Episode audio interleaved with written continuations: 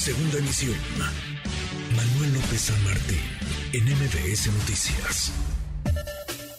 Gibran Ramírez Reyes, en MBS Noticias. Gibran, qué gusto, Gibran Ramírez, como todos los miércoles en este espacio. ¿Cómo estás?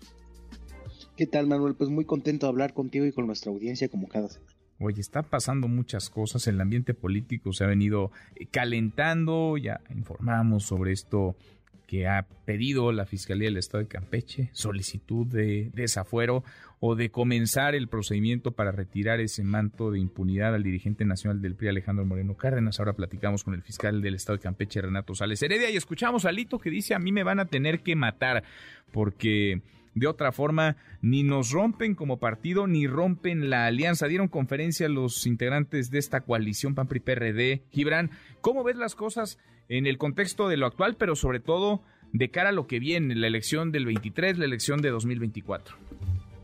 Yo creo que todos los actores están haciendo las cosas mal y por eso nos cuesta trabajo proyectar una opción eh, de futuro, ¿no? Con esta con esta oposición y con los errores del gobierno. Por una parte, el gobierno espectaculariza, en el caso de la Aida Sansores, algo que va a terminar por judicializarse, ¿no? Entonces se mezcla el registro del discurso político con el de la justicia y creo que se contamina. Pero por otra parte, la oposición parece no tener ningún rumbo y confunde totalmente lo coyuntural con lo que es de fondo.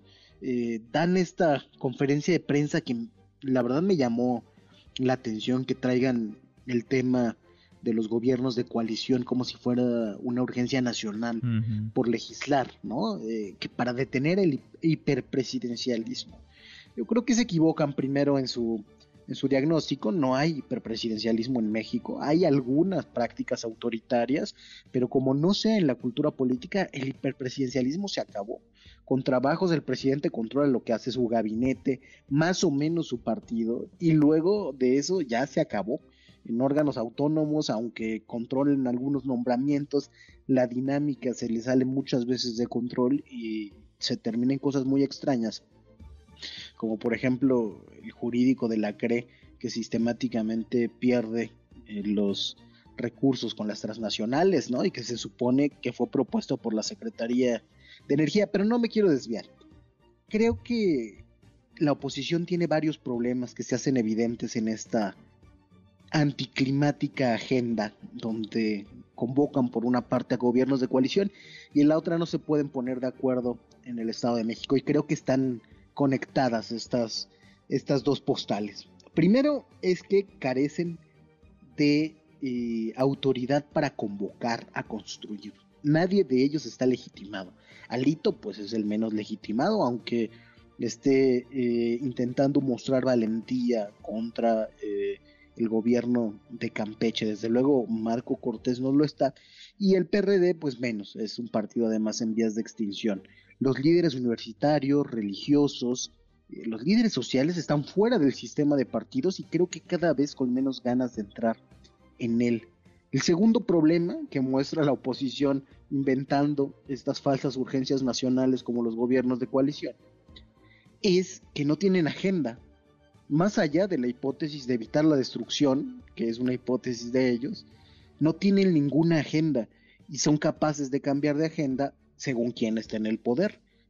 los que antes aplaudían la militarización, ahora se oponen, ¿no? Por poner este ejemplo reciente de la Guardia Nacional. es, es un poco cómico ver al panismo oponiéndose a lo que pidió tantos años, igual que a la izquierda, eh, pues defender lo que por muchos años se fustigó. Y creo que el tercer problema es que hay un error en el diagnóstico. No es un asunto nada más del ejercicio del poder ejecutivo y creo que en eso se equivocan.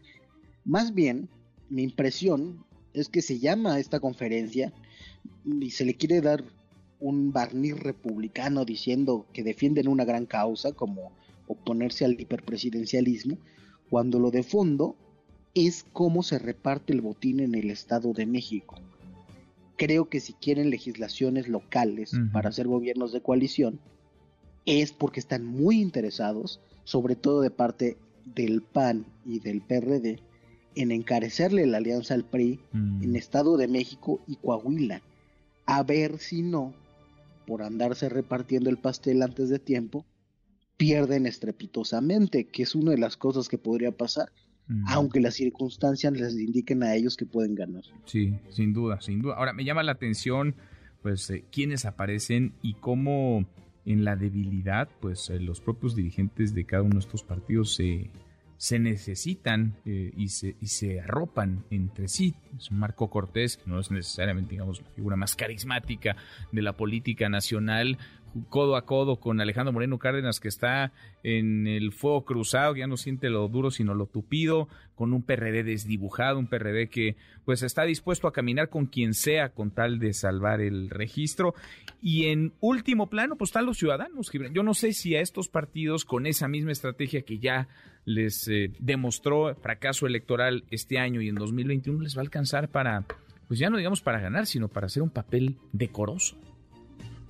Sí, porque además eh, de que dejan en último lugar a la ciudadanía, eh, pues una y otra vez se reciclan en los puestos de dirigencia y, en los puestos de decisión, incluso en estas iniciativas que pretenden ser de diálogo. Te pongo, por ejemplo, ahora que hacen esta conferencia de prensa, anuncian que van a hacer una comisión tripartita, eh, pero anuncian nombres como Carolina Villano, que acaba de perder, el PRD anuncia nombres tan prestigiados como Silvana Aureoles o como Karen Quiroga, ¿no? Y el PAN anuncia, entre otros, a Gustavo Madero, que se supone que está en la bancada plural, ¿no? No es ya ni de la bancada panista, Sí. pero lo meten en esta comisión. Anuncian a Maru Campos, eh, muy ocupada en su pleito con Javier Corral, y a Santiago Krill. Entonces ya no entiende uno bien qué facción del PAN está impulsando qué proyecto eh, de alianza y de nación eh, y qué facción del PRI también lo está impulsando únicamente por proteger sus posiciones al interior de los partidos. Como dices, son dirigencias débiles. Parece que lo último que les preocupa es el país. Ya habíamos visto esto antes, fue la estrategia del PRI para pactar con los tres partidos, tomó a dirigentes que habían sido echados a un lado en el Pacto por México, tomó a dirigentes que no estaban en su mejor momento en el PRD y a dirigentes que no estaban en su mejor momento en el PAN. Y así construyó estas alianzas. Ahora parece repetirse esta lógica, pero desde la debilidad. Y la verdad es que la suma de debilidades no hace fortaleza en ningún lado. Pues no, no, no, al contrario, le resta. Querido Gibran, un abrazo, gracias como siempre. Un abrazo, querido Manuel, hasta pronto. Hasta muy pronto. MBS Noticias.